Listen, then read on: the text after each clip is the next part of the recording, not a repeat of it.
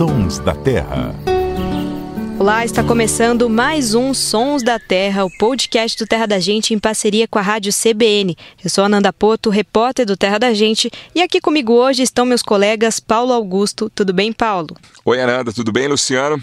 É um prazer estar aqui com vocês para a gente falar de natureza. E também o biólogo Luciano Lima. Como vai, Lu? Oi, Ananda. Oi, Paulo. E um oi especial para todo mundo que está nos ouvindo. Um prazer enorme estar mais uma vez aqui no Sons da Terra. Esse bem que podia ser o som de um despertador do nosso celular, hein? Um som trinado, sequencial, mas na verdade é o canto de uma coruja que não é tão grande, mas que sempre causa um grande alvoroço, a caburé. A espécie tem ampla distribuição pelo Brasil e é uma das corujas que pode facilmente ser observada de dia, o que não é tão comum assim, já que as espécies normalmente têm um hábito noturno. A caburela não é exclusiva do nosso país, mas ela leva até no nome características brasileiras, Luciano, é isso mesmo? É isso mesmo, Ananda.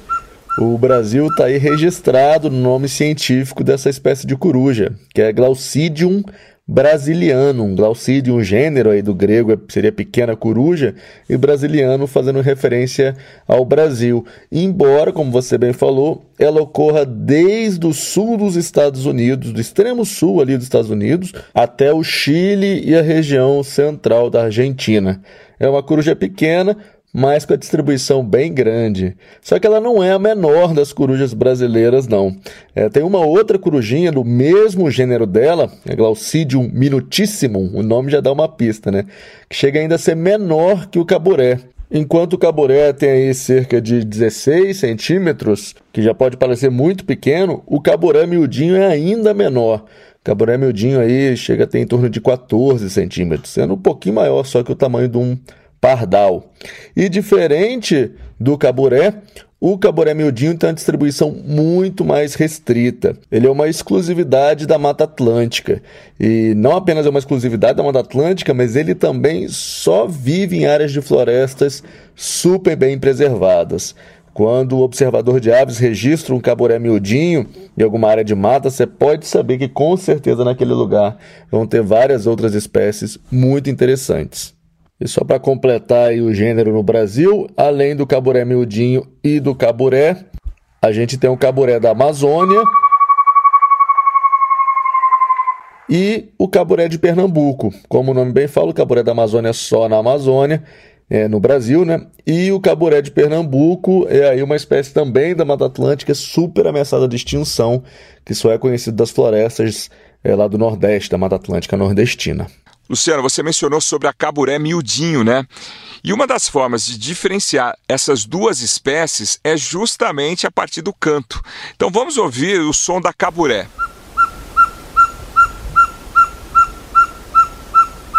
Bem legal, né?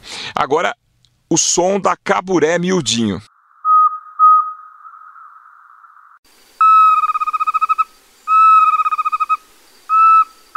Diferente. E aí, Luciano, dá para treinar? Dá para saber qual é qual se a gente treinar bem os ouvidos? Ah, dá, Paulo. Isso aí somado com o que eu falei também sobre o ambiente. É, eu não sou um bom imitador de passarinho, mas esses dois aí é até fácil de imitar. Podem até praticar em casa aí, ó. Caboré super contínuo. E vai embora. Enquanto o caboré miudinho é esse som bissilábico, é esse assobio duplo. E aí passa mais um pouquinho mesmo assobio e geralmente escutado em áreas de florestas bem preservadas, vindo da copa das árvores, o som geralmente. A caburé é uma excelente predadora, né? Nós vamos até separar algumas fotos da espécie com presas para você ver lá no nosso Instagram, o perfil arroba Terra da Gente.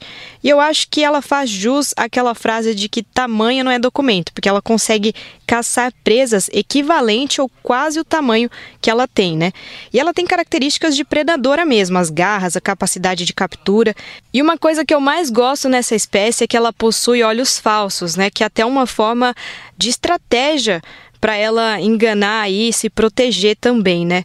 Como que é isso, Luciano? Então, Ananda, os olhos falsos aí do caboré, que estão é, localizados aí na região da nuca, são na verdade duas manchas escuras, pretas, com uma borda bem leve, branca, que na verdade é a coloração das penas, mas que dão uma nítida impressão que essa corujinha, é, não só apenas o caboré, mas todas as espécies de caboré no Brasil, a gente tem outras espécies de caboré fora do Brasil e muitas delas também têm esses olhos falsos, vamos dizer assim, que já foram objeto de muita especulação aí dos biólogos sobre qual seria a função. Mas várias pesquisas demonstram que a função mais provável desses olhos falsos seria aí para confundir as presas. O caburé é um predador voraz de passarinhos, principalmente, grande predador de aves, embora possa se alimentar de pequenos mamíferos, lagartinhos, insetos, mas é principalmente um predador de aves. E o que acontece é que as aves geralmente elas têm um comportamento é, que a gente chama no inglês de mobbing, traduzido para português aí seria comportamento de tumulto.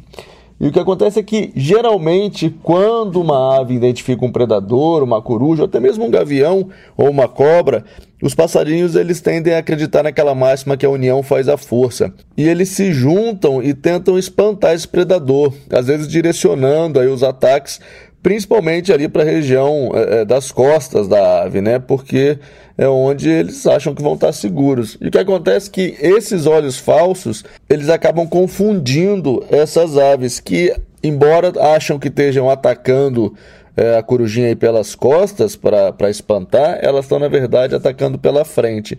E aí viram presa fácil para essa corujinha. É, inclusive tem alguns registros, eu mesmo já observei na natureza uma curruíra que errou o lado e foi parar nas garras aí do caburé. Quem já viu essa coruja na natureza sabe que é só ela aparecer que outros passarinhos se reúnem e ficam voando em volta. Agora eu queria saber por que a caburé intimida tanto essas outras aves, Luciano. E é comum esse comportamento das aves se unirem para atacar outra?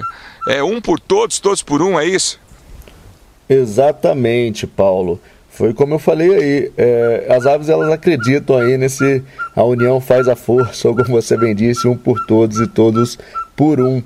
É, ao fazerem isso, as aves, na verdade, elas estão indicando para outras aves, e aí eu costumo dizer que todo passarinho, toda ave só entende o canto dela, mas a gente tem esses cantos de alarme, essas vocalizações de alarme que falam não só para a própria espécie, mas para outras espécies que alguma coisa está errada. E, inclusive, isso é tão verdade no caso do caboré, por ele ser um grande predador de aves, que às vezes os observadores de aves e os ornitólogos utilizam o canto do caboré para atrair é, as aves. Se você é, mesmo imitar com a boca aí o canto do caboré em lugares onde ele ocorre, vai começar a aparecer um monte de passarinho em volta de você para atacar o que eles acreditam ser um possível predador aí.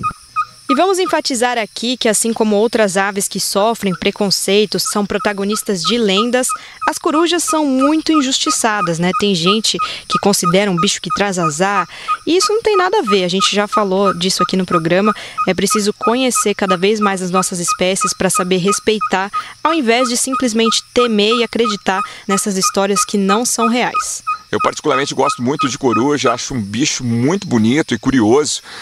E a coruja é símbolo da sabedoria. Então é uma espécie que precisa ser admirada, ser vista com bons olhos, da melhor forma possível. Esquece essa história de mau agouro. Como o Luciano sempre comenta, coruja traz sorte. Sorte para quem consegue ver um bicho tão bonito como esse na natureza. Isso mesmo, Paulo. Observar uma coruja na natureza é motivo de muita sorte e especialmente uma coruja tão interessante aí quanto o caburé ou o caburé miudinho. Esse último final de semana mesmo, eu fui passarinhar, eu acordei de madrugadinha e a primeira ave que eu ouvi foi um caburé miudinho. Eu tive a certeza absoluta que eu era uma pessoa de sorte e que estava no lugar super especial. A gente vai encerrando por aqui. Obrigada, Luciano e Paulo, por mais esse encontro e até a próxima. Um abraço para todo mundo e até a próxima. Até mais, pessoal. Até a próxima. A edição e finalização é do Samuel Dias.